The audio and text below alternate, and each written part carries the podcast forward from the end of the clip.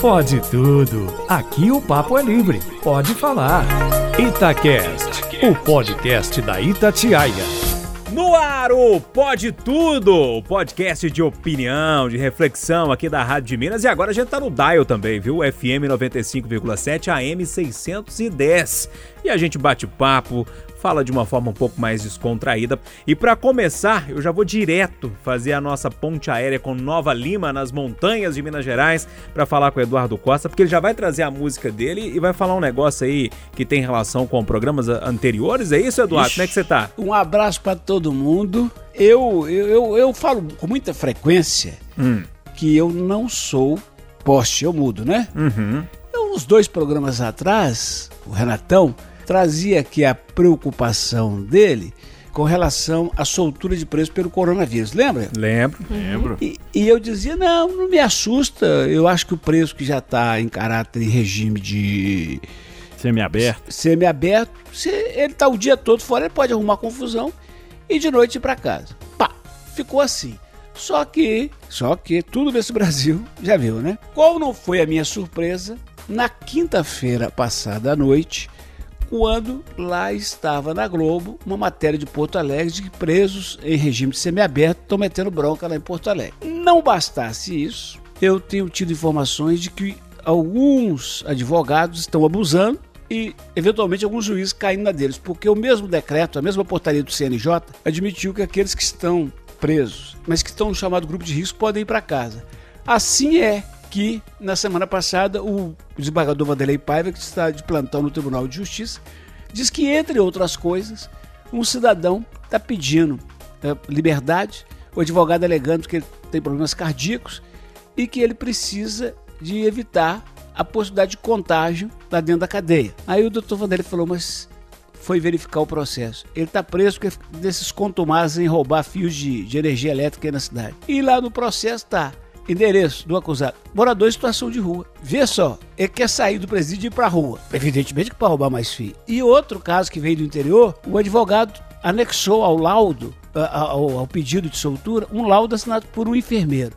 Então eu queria dizer, viu, meu caro, estimado Renato Jus Neto, que as suas preocupações não eram em vão. Ou seja, tem muito nego forgando por aí, como diria o Chico Maia do jornal Sete Dias da Sete Lagoas. Tem muita gente abusando dessa brecha para arrumar confusão. Dito isso, estou pronto para falar da minha música. Sou Júnior. Então fala. É, reza a lenda que durante a guerra do Vietnã, os soldados americanos viram um menino de aparentes 4 anos de idade carregando um outro de uns 10.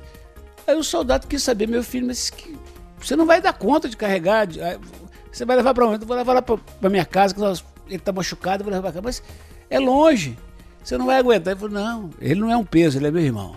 Como eu vou tratar de solidariedade ou de falta de solidariedade na tragédia, eu pensei nessa música. Só que é He's My Brother, é em inglês. Quem canta em inglês aqui razoavelmente é o Loli e o Renatão. Então eu vou ousar apenas no refrão. He heavy, he's my brother. He ain't heavy.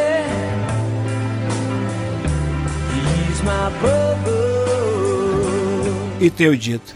É, opa, deu um show, rapaz. Natal, você foi citado várias vezes aí, então você tem direito de trazer a sua música agora. Fala aí, meu velho, tudo é, bem? É, tudo ótimo. Eu também, esse negócio dos presos, né, né, quando a gente trouxe o assunto, eu fiquei com. É, eu não quis pré-julgar ninguém, mas a gente imaginava que tinha chance de dar BO, né? Infelizmente tá dando. Mas, vamos falar da música, né? Que eu, eu trouxe hoje um reggae para variar um pouquinho, Cidade oh. Negra, das antigas, antes do Tony Garrido entrar, que é aquela música assim: Ei, ei, estamos aqui Nossa, pro que deve é. E acho que nesse tempo de coronga aí, esse coronga lazarento, nós temos que estar tá aqui pro que deve é, né? É isso aí.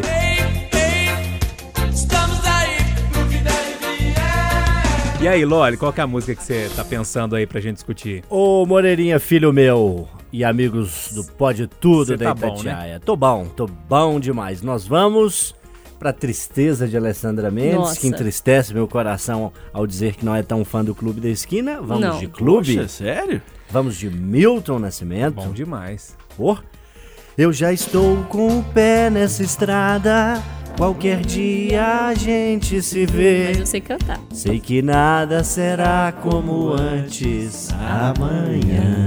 Eu já estou com o pé nessa estrada. Vê. Ô, Ale, você quebrou outro coração aqui. Eu não, mas eu, eu, eu tenho muitos amigos que gostam. Eu, eu não curto tanto, assim. Olha que eu moro em Santa Teresa. Deve ser por causa disso também, né? O famoso Enjoou, de casa né? não faz milagre, É, né? Qual que é a música, Alessandra, que você trouxe aí? Então, pra você ver, eu curto coisas tão ecléticas de ver a live da Marília Mendonça, a do Jonga, nessa semana que passou. Hoje eu vou trazer uma música inspirada aí nesse dia de Páscoa, que eu ouvi muito na época da minha adolescência, que eu adoro essa versão a capela da Whitney Houston, que diz Jesus loves me, oh yes he does. Jesus loves me, oh yes he does. Jesus loves me. This I know. Ah, bacana, Que bonito, isso, hein? Povo inspirado No clima da mesmo. Páscoa, né? Total. Sexta-feira da Paixão, domingão de Páscoa. Eu tô nessa, nessa questão toda ainda Cê de tá reflexão. bom, tô fi? bom, tô bom, tô indo. Eu tô nessa reflexão toda aí, é, domingo de Páscoa, né? A gente para pra, pra rezar um pouquinho, principalmente eu que sou muito católico, que tento é, seguir os ritos aí que, que, que sempre me trazem uma, uma- me aquecem o coração, né? Vamos dizer assim. Tem uma música do, do Nelsinho Correia que eu ouvi hoje. Que, que me lembrou de coisas tão legais e ele fala de saudade. E nesse momento que tem muita gente aí né, sem ver pai, sem ver namorada, sem ver esposa, sem ver a filha, porque talvez trabalha no sistema de saúde, enfim, ele canta uma música assim, ó: Só se tem saudade do que é bom. Se chorei de saudade não foi por fraqueza, foi porque eu amei. Só se tem saudade do que é bom. Se chorei não foi por fraqueza. Pode tudo para conversar, para discutir, para bater papo mesmo, né? Sobre os assuntos aí que chegaram na semana e que de uma forma ou de outra estão incomodando a gente aí, pra, pra gente refletir um pouquinho. Pode Tudo, para você que não tá tão acostumado assim a acompanhar, a gente tá sempre lá na internet, agora já tem alguns episódios aí no ar no domingo à noite. É o seguinte, cada um traz um tema e as outras pessoas da mesa não sabem esse tema. Mas, de qualquer forma, precisam dar opinião ou pelo menos refletir sobre aquele tema. E hoje eu quero começar com o Renato Rios Neto. Pode ser, Renatão? Pode, qualquer hora. Então vamos lá. Bom, Júnior, é, essa semana eu fiquei meio estarrecido com uma notícia que veio do Vale do Aço, né? Porque difícil a gente fugir do tema corona, né? Porque tá permeando toda a nossa vida, inclusive o jornalismo policial também, que é a área que eu atuo e milito, né? Mas o camarada, veja bem, hein? Camarada de 27 anos, ele já estava com suspeita de estar infectado pelo coronavírus, já tinha feito o exame, o exame ia sair no dia seguinte, mesmo assim, com sintomas, com suspeita, fez uma festinha para ver a live, chamou a galera à resenha, mais de 20 pessoas, e agora está sendo investigado pela Polícia Civil. E caso alguém que foi para a festa, que já fez um ato irresponsável, né? Mas caso alguém seja contaminado e, e, por exemplo, venha perder a vida, que a gente espera que não, ele pode responder até por homicídio. E aí eu pergunto, né, para os queridos amigos, qual o limite da irresponsabilidade e do egoísmo, hein? Será que o cara, ele sabia que ele tinha alta chance de estar contaminado, porque ele já tinha feito exame, se ele fez o exame é porque tinha suspeita. E jogou uma roleta russa com todo mundo, imagino que sem avisar, né? Tanto e depois pediu, mandou áudio, viralizou aí também, pedindo desculpa pra galera. Foi mal aí, galera. Se alguém tá incomodado, foi mal aí. É muita folga, né, cara? É muita cara de pau, é muito egoísmo, é muito achar que o mundo é seu umbigo, né? Ô Loli, tem duas coisas aí. Primeiro, ele já sabendo que poderia estar infectado e fazer uma festa, e um segundo pro- problema, né? Todo mundo que foi na festa, né? É, já foram. Será que de fato ele sabia? Porque não apenas o fato de você fazer um exame quer dizer que você espera estar com a doença. ah, mas há uma suspeita, né? Se você faz. Eu Pois não é. fiz o exame. E mesmo assim, eu não vou fazer uma festa. Deixa eu fazer uma analogia aqui, e vou citar o nome porque sei que posso. O primeiro vereador em Belo Horizonte a testar positivo, Gabriel Azevedo, passou por uma situação parecida. Houve uma festa é, no Mercado Central, inclusive estive nessa festa. E, enfim, ali muitas pessoas que depois testaram positivo acabaram revelando isso, e, e por isso até fiquei em quarentena preventiva, felizmente nada tive. Mas o vereador em questão foi nessa festa, no final de semana afirma ter feito o teste e na segunda-feira foi à Câmara Municipal participar normalmente das reuniões. Na terça veio o resultado positivo. Ele não tinha nenhum sintoma, era início de março, meio de março, né? Porque a festa foi numa sexta-feira 13, né? E a pessoa, ele, segundo a- ele alega, né? Se é a verdade absoluta, não sabemos, mas alegadamente por ele, fez o exame preventivamente, porque tem parentes mais velhos, é uma pessoa que tem acesso a esse tipo de exame. Ele quis fazer, disse que todos do gabinete dele na Câmara fizeram e que ele continuou normalmente porque não apresentava sintomas e não esperava estar com a doença. Foi diagnosticado positivamente, outros vereadores também testaram positivo depois disso. E naquele momento houve uma cobrança muito grande em cima dele. Eu fiz uma reportagem aqui na Itatiaia, com aquele mecanismo de distorção de vozes, né? Ouvindo assessores ali na Câmara, funcionários, pessoas é, indignadas com a postura dele. E ele, por sua vez, doente, se sentindo hostilizado e xingado nas redes sociais por ter tido uma ação supostamente irresponsável e que ele alega que não foi, que ele não esperava ter o teste da doença e que quando teve, Polêmico. suspendeu tudo. Então, assim, em que lado que a gente tá? O quanto que a gente pode julgar a responsabilidade de uma pessoa nesse momento e depois que a pessoa testa positivo, vai enfrentar ou está enfrentando uma doença que pode ser fatal, a gente obviamente espera que não, mas pode ser fatal, e ainda tem que enfrentar todo esse xingamento, no caso de pessoas públicas, todo esse linchamento por assessores, funcionários de Câmara e demais cidadãos e eleitores. É, Eu acho isso complicado, assim, a gente apontar o dedo para uma pessoa que testa positivo, que vai enfrentar a doença e, e- e cobrar dela medidas quando ela talvez não soubesse. É óbvio que se eu sei que eu estou infectado ou que eu estive com uma pessoa infectada, eu tenho que tomar cuidado. Mas, o Mas episódio fazer que eu cito do vereador mano. faz muito tempo, é, no início de toda essa pandemia, então não se tinha É. aquelas confirmações. Então, assim, é esse o contraponto que eu faço. É óbvio que é irresponsável, é, a gente tem que cobrar sim medidas mais responsáveis e preventivas, mas até que ponto a pessoa sabia? Ah, cara, eu acho Complicado. que se ele fez o exame e ele assinou um termo no hospital, esse é um dado importantíssimo. Ele assinou um termo no hospital de que ele tinha que seguir medidas de isolamento social. Então, assim, eu acho irresponsável, cara, é a minha opinião. Ô, Alessandra, tem, eu acho que tem nessa história toda, no contraponto que o Loli fez, é muito interessante ele trazendo o exemplo do, do vereador, porque eu acho que são questões de. São, é, ou é uma questão de contexto, né? É, é, o, o Gabriel estava muito no início de tudo isso, a gente não tinha quarentena ainda, né? É, E agora a tem gente um- não tinha essa noção. É, né? e agora tem um rapaz que não, que tipo, a gente tá no meio de uma quarentena. Já fazer a festa já é uma coisa complicada. É. Não sei o que, que você pensa. E se o relato que o Renato trouxe são das coisas que ele disse mesmo, enfim, falar com a galera foi mal aí e tal, ou Falou, seja, ele sabia que estava colocando as outras pessoas em risco. É um, é um quadro completamente diferente na minha avaliação do do Gabriel, que estava no início, né, do dia 13, enfim. A gente não tinha essas regras para isolamento. Há dois dias só tinha sido declarada a pandemia mundial, que foi no dia 11 de março. Hoje a gente está numa situação completamente diferente. Eu acho que as duas coisas, mesmo sendo diferentes, mostram, mostram a falta de empatia que, que, que falta, né, para todo mundo.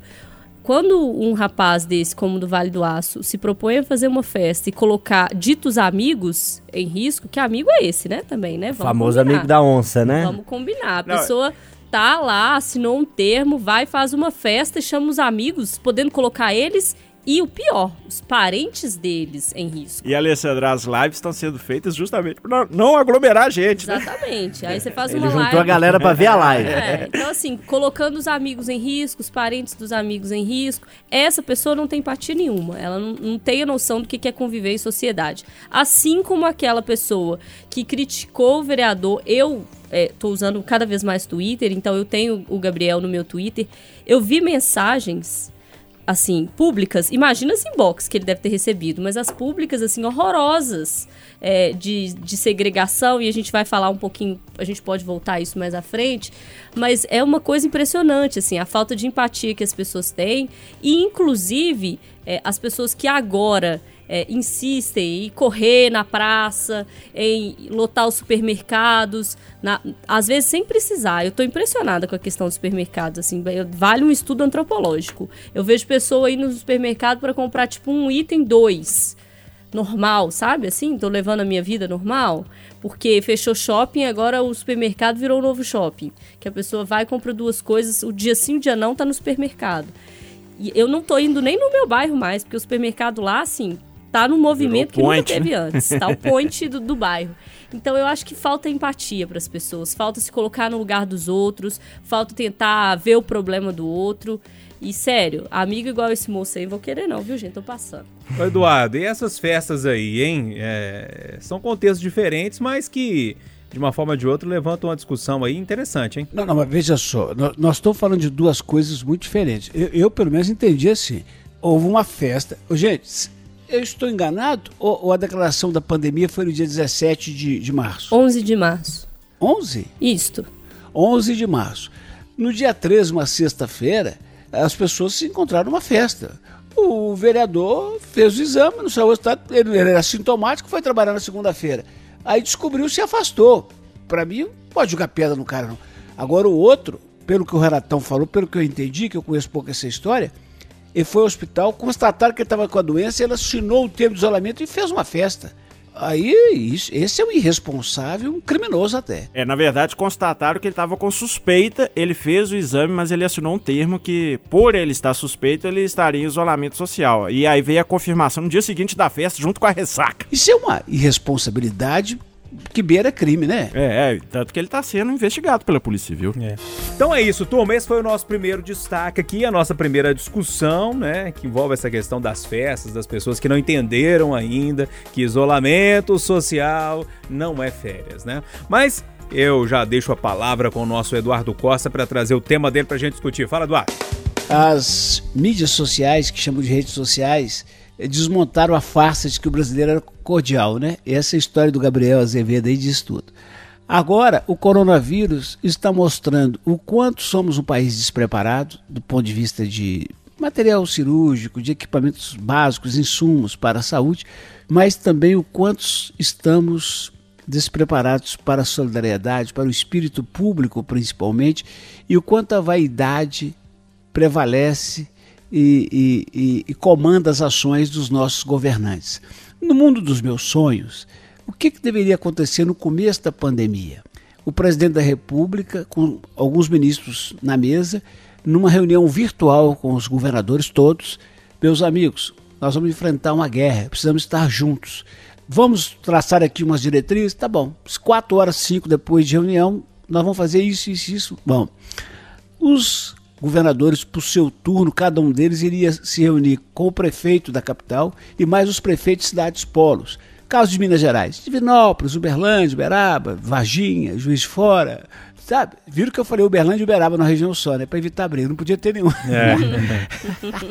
Reunir essa turma toda e falar assim: olha, nós conversamos com o presidente da República, ele quer que a gente faça, vamos fazer assim, vamos. Pronto. Aí vamos enfrentar a guerra.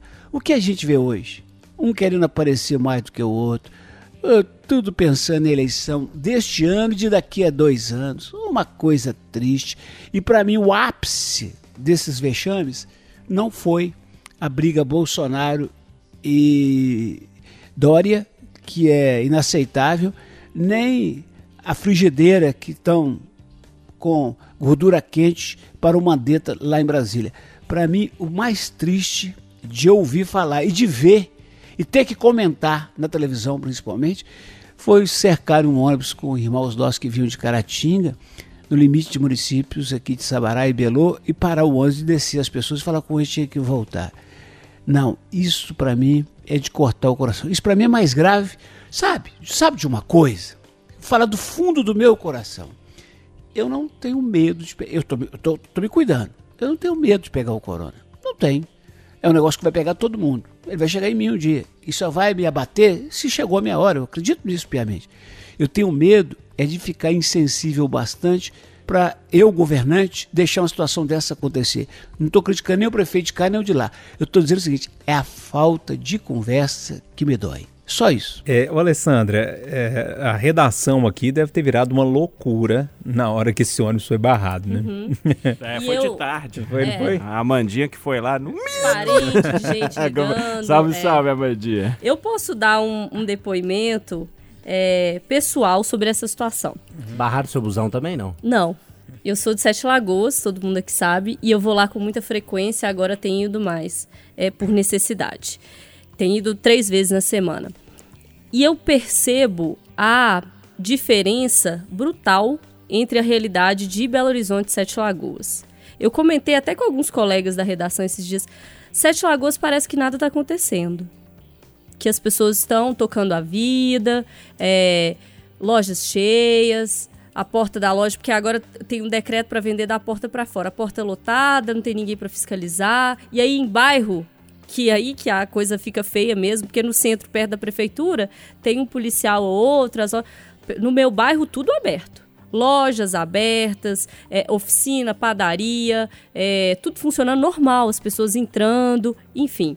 Eu tenho um receio que é o mesmo receio do secretário de saúde que eu conversei essa semana de Divinópolis. É, e aí eu não estou concordando ou discordando com a atitude do prefeito de Belo Horizonte, nem com a atitude do prefeito de Caratinga. Eu quero só trazer esse contexto para vocês. O secretário de saúde lá de Divinópolis, o Anselmo Souza, ele contou essa semana em uma coletiva que o sistema de Divinópolis vai colapsar em breve. Mas por quê? Porque Divinópolis não está cumprindo? Lá tem tantos casos? Não. Em Divinópolis existe uma regra e o comércio está fechado, é, não houve flexibilização, mas houve flexibilização em cidades menores do entorno. Só que aí os pacientes das cidades menores do entorno, e eu não estou falando só de corona, estou falando paciente de tudo. Infarto, é, problema renal, o paciente que precisou hospitalizar correndo, ele vai para o hospital de Divinópolis. E aí o hospital de Divinópolis está lotado e aí daqui a pouco não tem leito. Aí o que, que eles vão ter que fazer em Divinópolis, que a, a diretora de Vigilância Sanitária já avisou? Fazer um lockdown em Divinópolis. E parar de receber o paciente do interior. Então, eu, assim como o Eduardo, acho que falta coordenação. Falta alguém sentar e falar, gente, a diretriz que a gente tem que seguir é essa, para A, para B, para C. Eu concordo que tem municípios muito pequenos é, que podem ter uma realidade diferente. Mas a gente tem que entender se esse município está numa macro região em que se o paciente fica doente, ele vai para aquele hospital da cidade onde já tem e aí vai lotar lá, vai internar essas pessoas onde? Falta conversar, falta coordenar, falta liderança. E aí, nesse sentido, eu tenho aqui que criticar mais uma vez as posições do presidente Bolsonaro, que essa semana, após um pronunciamento na TV, foi mais duas vezes para as ruas, é, uma vez na padaria e nessa sexta-feira é, da paixão foi para a farmácia, foi cumprimentar as pessoas num prédio.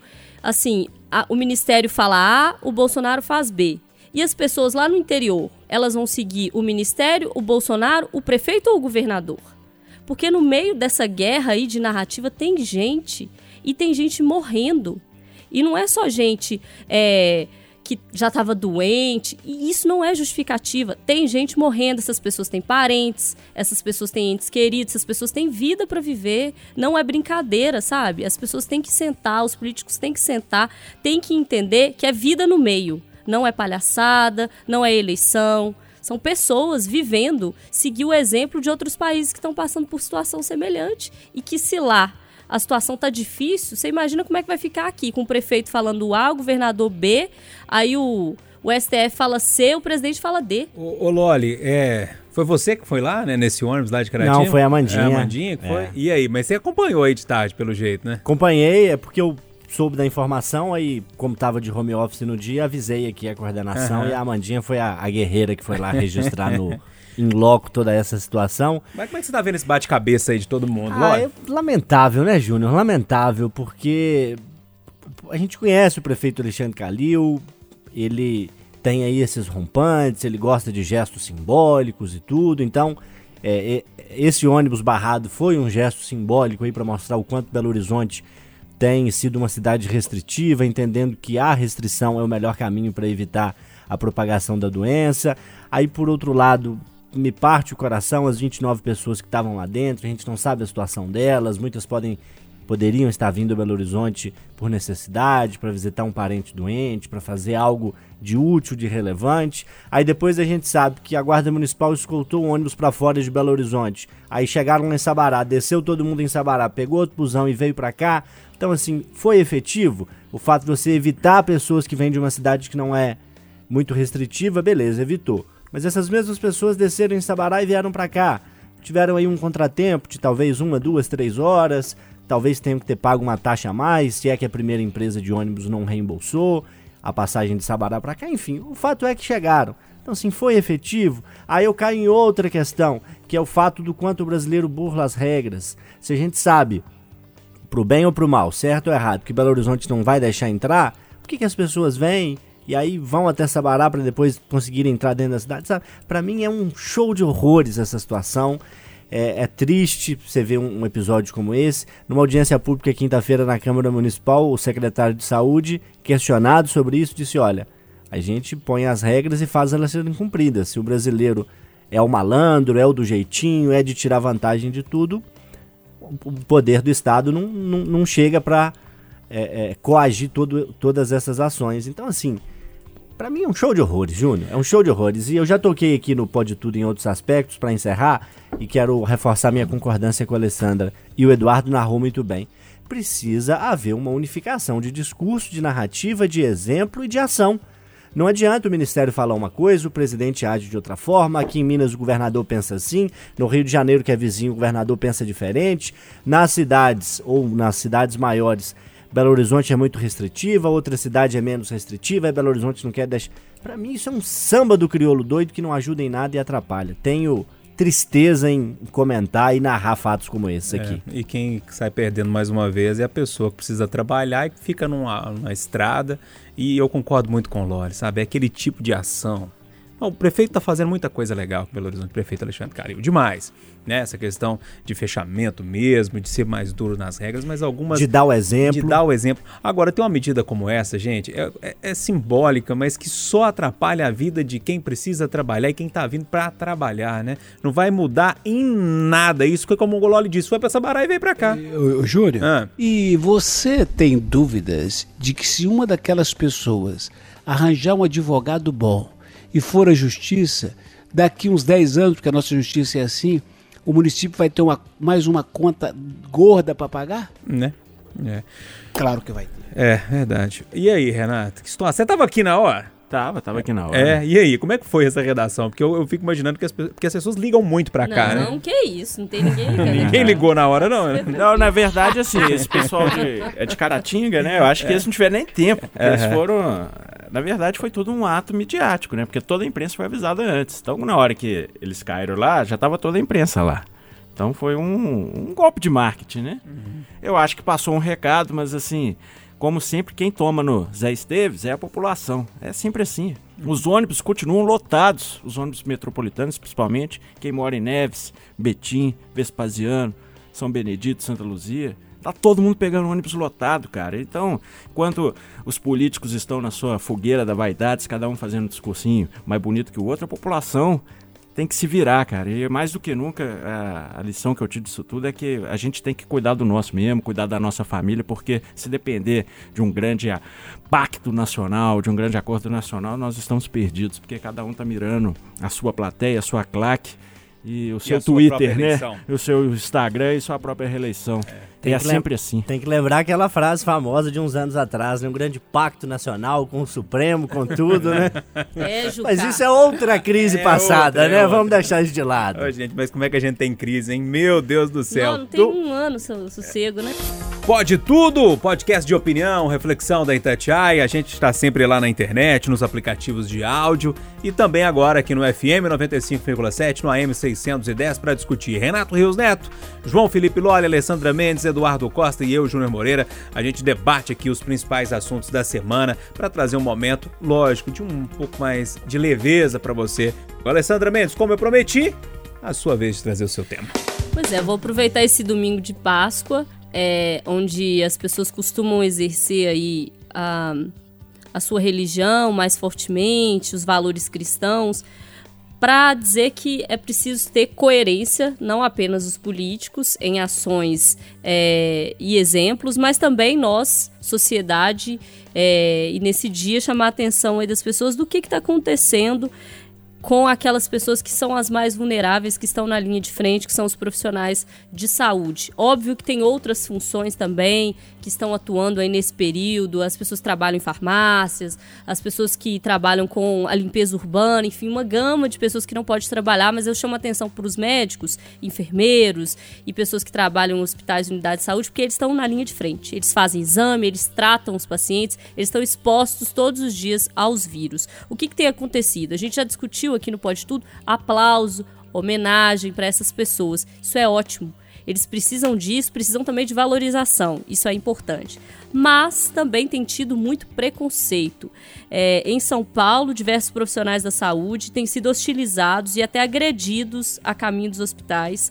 É, no metrô, teve uma profissional que relata que ela estava de branco na estação Paraíso do metrô de São Paulo, esperando o trem chegar quando jogaram uma marmita do andar de cima em cima dela, gritando que ela não devia entrar no trem para não infectar as outras pessoas.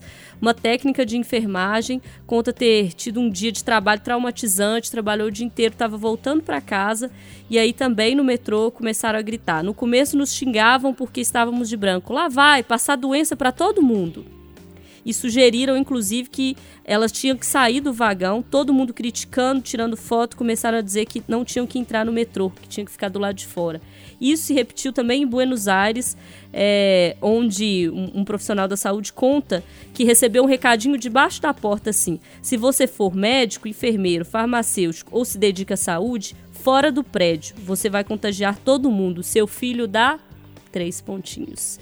Eu ouvi aqui durante a semana, na série que a gente está trazendo, Heróis do Corona, muitos profissionais da saúde, e um relato me impressionou de um enfermeiro que trabalha num hospital ali da região hospitalar e que falou que direto ele chega para pegar o carro que fica estacionado na rua e aí o carro não está sendo lavado, né? Chove, poeira, escrevem no carro dele assim com o dedo, infectado. E que no prédio sugeriram para ele usar as escadas e não usar o elevador para não cruzar com as pessoas para não correr o risco de infectar as pessoas. Então, eu queria ouvir você sobre isso e antes só deixar o meu recado para essas pessoas que fazem esse tipo de coisa. Isso não é cristão, tá, gente? Tem muita gente indo rezar aí na Páscoa e tal e discriminando o próximo, inclusive muito próximo, né, que mora no prédio. E um outro recado que eu queria dizer é: se você ficar doente, alguém da sua família ficar doente, se essas pessoas não forem trabalhar, os seus parentes vão morrer. Então, assim, é um cálculo até racional. Não faz sentido agir dessa forma, porque são eles que vão salvar os meus, os seus, os nossos. E, Renato, tem alguma coisa para falar disso, cara? Ah, cara, é uma ignorância, uma estupidez, uma idiotice. Vou falar o quê? Tem que ser uma pessoa muito pequena, muito idiota, né, cara? Todo mundo, né, um profissional da saúde, ele tá ali porque é a missão dele de vida, mais do que o emprego é uma vocação e claro que ele toma todos os cuidados. O cara não sai, uh, sai do trabalho. Uhum. A pessoa toma seus cuidados assim. Faz festa igual é, né? faz festa, né? né? Como o outro já. Isso acontecia muito na segurança pública de policiais que moram em, talvez em aglomerados, em, em regiões mais é, complicadas, e eles precisam tirar a farda é, para chegar em casa, né? Exatamente. Isso está acontecendo menos uhum, aqui em Minas, mas acontecia comum, né? muito. Mas é. ainda acontece. É. E o ser humano tá demais, né, cara? Eu vi um vídeo no Twitter esses dias aí, até retuitei. Eu espero que essa pessoa seja encontrada e que seja. Do tapa? É, do tapa, ah. que seja esculachada. O camarada chega, um morador de rua ali, uma pessoa que você vê claramente que está desempregada, está na situação de, de, de, enfim, de dificuldade. O cara chega, ó, oh, você quer 20 conto? Não sei o que, o cara, ué, quero. Quando o cara chega perto, dá um tapa na cara do cara, velho. E fala, vai trabalhar, Vai trabalhar, vagabundo. Que que é isso, velho?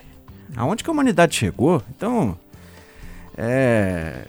Esse tipo de babaca é o mesmo babaca que discrimina o médico, é o mesmo babaca que é racista, que é homofóbico, que é tudo, né? Então acho que as pessoas é, perderam muito as noções de compaixão, de empatia. Tá complicado, viu, filho? Tá complicado. E não é mimimi, não. É, é a dura realidade mesmo.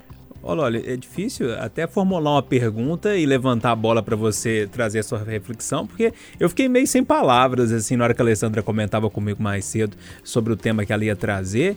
Eu falei, gente, mas é possível. Será que existe, né? É, será que... Assim. Eu fiquei meio assim, sem, sem acreditar. Eu falei, gente, mas como? uma coisa que mexe muito comigo, sabe? Uma pessoa tá ali trabalhando, ajudando o próximo e ainda tem que passar por uma coisa dessa. É, é sem palavras mesmo. Como os temas chegam pra gente de última hora, né? Uhum. Na dinâmica do programa, tem sempre um papel e uma caneta aqui para rascunhar alguma coisa. O meu eu te mostro aqui para esse assunto tá em branco, porque que dizer, né? O Renato é, é, é mais verborrágico, né? Ele solta ali as palavras e eu me sinto muito representado por ele, né? Não, não, não, comunico assim e admiro a forma como ele comunica, bem direta. E assim, se puder aí, toca o play aí de novo no que o Renato falou, porque me representa também. Como é que a gente sai de. I love you, Loli. como é que a gente parte de uma situação onde as pessoas vão à sacada aplaudir os profissionais da saúde, da segurança, da limpeza urbana em tal hora para fazer uma homenagem. Há duas, três semanas atrás foi tema aqui do Pode Tudo, a Alessandra lembrou. Para agora, esses episódios de discriminação e até de certo preconceito com os profissionais da saúde. É óbvio que se alguém no meu prédio é médico, é enfermeiro, trabalha no sistema de saúde, é preciso que haja um cuidado maior. Claro que a pessoa vai usar um espaço coletivo, ela tem que se cuidar, os outros moradores precisam saber, precisam se cuidar, isso é óbvio. Isso é, é, é, tanto é responsabilidade do médico, do enfermeiro, do assistente de enfermagem, quanto do síndico e, do, e dos outros moradores ali de ambientes coletivos. Mas assim, dentro de um limite, né, gente? Dentro de uma racionalidade. As pessoas que estão trabalhando nesse momento trabalham por dever, pelo juramento a Hipócrates e tudo mais, mas trabalham certamente com medo. É, ou vai dizer que o Renato que está aqui no plantão, é. ou a Alessandra que está aqui todos os dias, o Júnior que é está 24 por 7 aqui. Não, é igual os policiais da rua.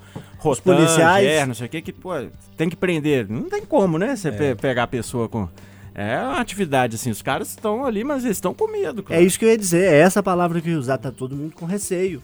Eu, quando saio, quando preciso ir ao supermercado, que as compras terminaram, ou quando venho à rádio, é, é, óbvio que eu venho com, com medo. Venho com todos os cuidados, janela fechada, tomo meus cuidados, tenho o álcool em gel para usar, tenho a máscara, enfim, os equipamentos que, que nos foram fornecidos, tá todo mundo com medo. Então você pega um profissional que está no meio de uma pandemia, num hospital que talvez esteja com muitos casos e que a gente precisa lembrar, não é só corona, né, gente? As pessoas infartam, as pessoas sofrem AVC, diminuiu o número de acidentes, mas tem acidentes de trânsito. Com mais gente em casa agora tem mais acidente com queimadura envolvendo criança. Então, você está ali dentro de um hospital, preocupado com uma pandemia, com outros casos para trabalhar, com medo de trabalhar, tendo que talvez se distanciar do seu filho, da sua esposa, do seu marido, do seu pai, do seu cunhado, para não ter risco em casa, tomando uma série de cuidados. E aí na rua, no transporte público, no elevador, você ser ameaçado, você ser discriminado, é, é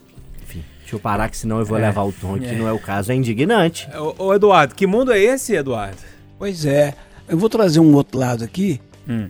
que seguramente vai propiciar algumas pessoas baterem em mim nas redes sociais, do, especialmente do nosso iPod, porque as pessoas batem qualquer coisa que a gente fala diferente do esperado. Eu preciso primeiro deixar claro que o meu repúdio a, a esse maltrato aos profissionais da saúde ele está absolutamente expressado pela unanimidade dos pares. Agora, eu quero chamar a atenção para o outro aspecto, né, gente? A discussão sobre o profissional de saúde, médico, enfermeiro, qualquer que seja, sair do seu posto de trabalho para a rua com a roupa de trabalho, ela é antiga. Há muita celeuma de médico que vai com o guarda-pó, o, o, o guarda-pó é uma palavra meio fica, jaleco, jaleco né? que vai com o jaleco lanchar na padaria da esquina, porque ele está trabalhando num ambiente teoricamente, de bactérias e vírus. Especialmente quando nós estamos vivendo uma pandemia de um vírus que a cada dia que se descobre, ah, ele, ele só fica no chão. Não, ele, ele, ele, ele fica dois, ele chega a dois, dois metros de distância no espirro. Ah, ele não fica no ar, fica. E, e ele fica na roupa por muitos dias. Então, é, é, cumpre também, penso eu, uh, gestores de hospitais tratarem para que o cidadão trabalhe com uma roupa e ao termo ter um lugar para tomar um banho e botar outra roupa para ir para casa. E nesse aí eu estou supondo, atenção, eu estou supondo que aquela roupa que o cidadão vai para casa é a que o ele trabalhou. Porque ele pode ter duas roupas claras, uma para trabalhar uma para ir embora. Mas em tese, em tese, senhoras e senhores, a, a, o maltrato é digno de todo repúdio. Mas isso é, é o mundo que nós estamos vivendo, de ódio. Agora, que de fato é aconselhável que um enfermeiro que trabalhe 12 horas dentro de um atendimento de Covid-19, depois entra num trem lotado com aquela mesma roupa, tá claro para mim que não. É até porque lá eles trabalham com uma roupa agora de proteção, né, específica, aquelas que estão faltando, que não estão chegando. É tipo o, o capote, né? que eles Capote. chamam. É, é lá onde? Nos hospitais. Pois é, mas lá onde que você fala de ódio? Tá faltando tudo, Tá né? faltando. Tem, mas tá em falta. É no, Tem, no Nossa Senhora das, aqui no Nossa Senhora das Graças de Sete Lagoas. Não tem máscara na UTI, só queria relatar isso. Turma, no pique aqui pro nosso último bloco do Pode Tudo deste domingo de Páscoa, hein? A turma comendo aquele resto de bacalhau ainda, comendo de sobremesa o resto do ovo de Páscoa que sobrou, aquela beleza, hein? Pra quem pôde comprar. né? É, pra quem. Tem, mu- a turma Essa deu um Páscoa jeitinho, não né? tá com cara de Páscoa, a verdade é mas- essa, né, gente? É, tem muita gente comendo o restinho aí do, do almoço ainda, né? Ô, Lori, traz aí o seu tema pra gente fechar o Pode Tudo de hoje. A minha pergunta é uma pergunta impressionante. Renato, por que, que você sempre deixa a sua cueca à mostra na calça? Não, brincadeira, né? Essa Olha. pergunta não. É outra. Achei que era nude. Atenção. Vamos com calma. Ah, Nada será como antes. até deu uma conferida. Amanhã. Tá, tá, tá em dia, tá em dia. A frase da canção do Beto Guedes e do Milton Nascimento, que eu trouxe no começo do Pode Tudo, inspira essa minha pergunta final. Nada será como antes amanhã. Muita gente, de pessoas especialistas no assunto, como o biólogo e divulgador científico Átila Yamarino, até políticos como Alexandre Calil em Belo Horizonte e um sem número de especialistas e não especialistas, todos eles afirmam que após essa pandemia muitas mudanças vão acontecer no que diz respeito ao nosso comportamento. Eu quero saber dos colegas, já Oxalá rogando aqui para que essa pandemia termine logo e a situação se normalize dentro do possível no espaço mais curto de tempo possível. Quais mudanças que devem continuar, que vocês acham que são positivas nesse período de pandemia? Por exemplo, maior respeito aos profissionais do delivery, pessoas simples que trabalham de moto, de bicicleta, entregando comida e lanches, maior respeito aos profissionais da limpeza urbana, uma maior ajuda aos idosos, tanta gente passeando com o cachorrinho do idoso dentro do possível ali no quarteirão, ou fazendo compras, enfim, evitando que os idosos se exponham ao risco. O home office nas empresas, muita gente percebendo que é possível trabalhar de casa e às vezes essa é uma solução que pode servir tanto ao empregado quanto ao patrão. Poluição, o que a gente tem visto de locais antes poluídos pela aglomeração de pessoas, agora um pouco mais limpos, já que tem menos gente circulando. Citei alguns, né? Poderia citar muitos outros aqui. Quero saber dos colegas qual exemplo positivo fica ou qual eles desejariam que ficasse depois dessa pandemia de coronavírus, que, claro, traz limitações, traz restrições, dificulta, mas também, por que não, a gente pode olhar o copo meio cheio da questão e buscar exemplos positivos. Será que tem, Moreira? Será que tem, Alessandra Mendes? Não sei. É, eu Ah, eu tem. acho que vai ter, mas eu quero me propor a fazer uma reflexão no sentido de que a pandemia ela vai trazer pra gente diversas mudanças, espero que sejam positivas. É, sinceramente, acho que de positivo de cara eu já vejo, por exemplo, a valorização dos de alguns profissionais, é, por exemplo, educação. Os pais com os filhos de- em casa estão cortando um dobrado, né, gente? É, essas aulas aí online para criança é muito difícil. Então, traz uma valorização para esses profissionais, para os da saúde, até para gente que os jornalistas andavam muito descredibilizados aí. Agora a gente está mostrando para a sociedade a importância do nosso trabalho.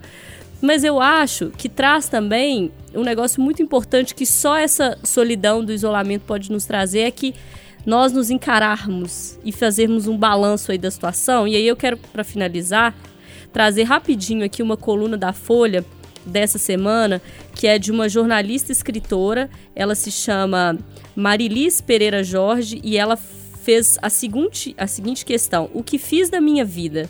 Sem poder sair de casa, percebo que não tenho para onde fugir, se não encarar as verdades das quais fujo todos os dias, quando me refugio em compras, em bares, em comida, em muitos compromissos, festas, viagens, em relações que não servem para nada. E agora, presa em casa, começo a dar de cara com o que tenho evitado ao longo desses muitos anos de vida.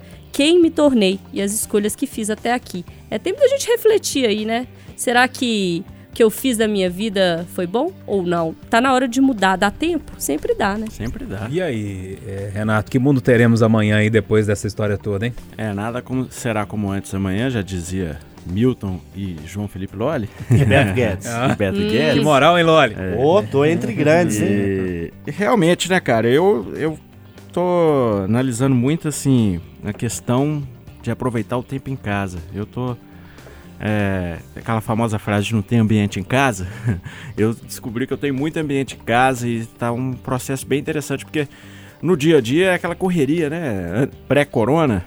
Então você praticamente só dorme em casa. Então eu tô ficando muito tempo em casa, mesmo trabalhando normalmente.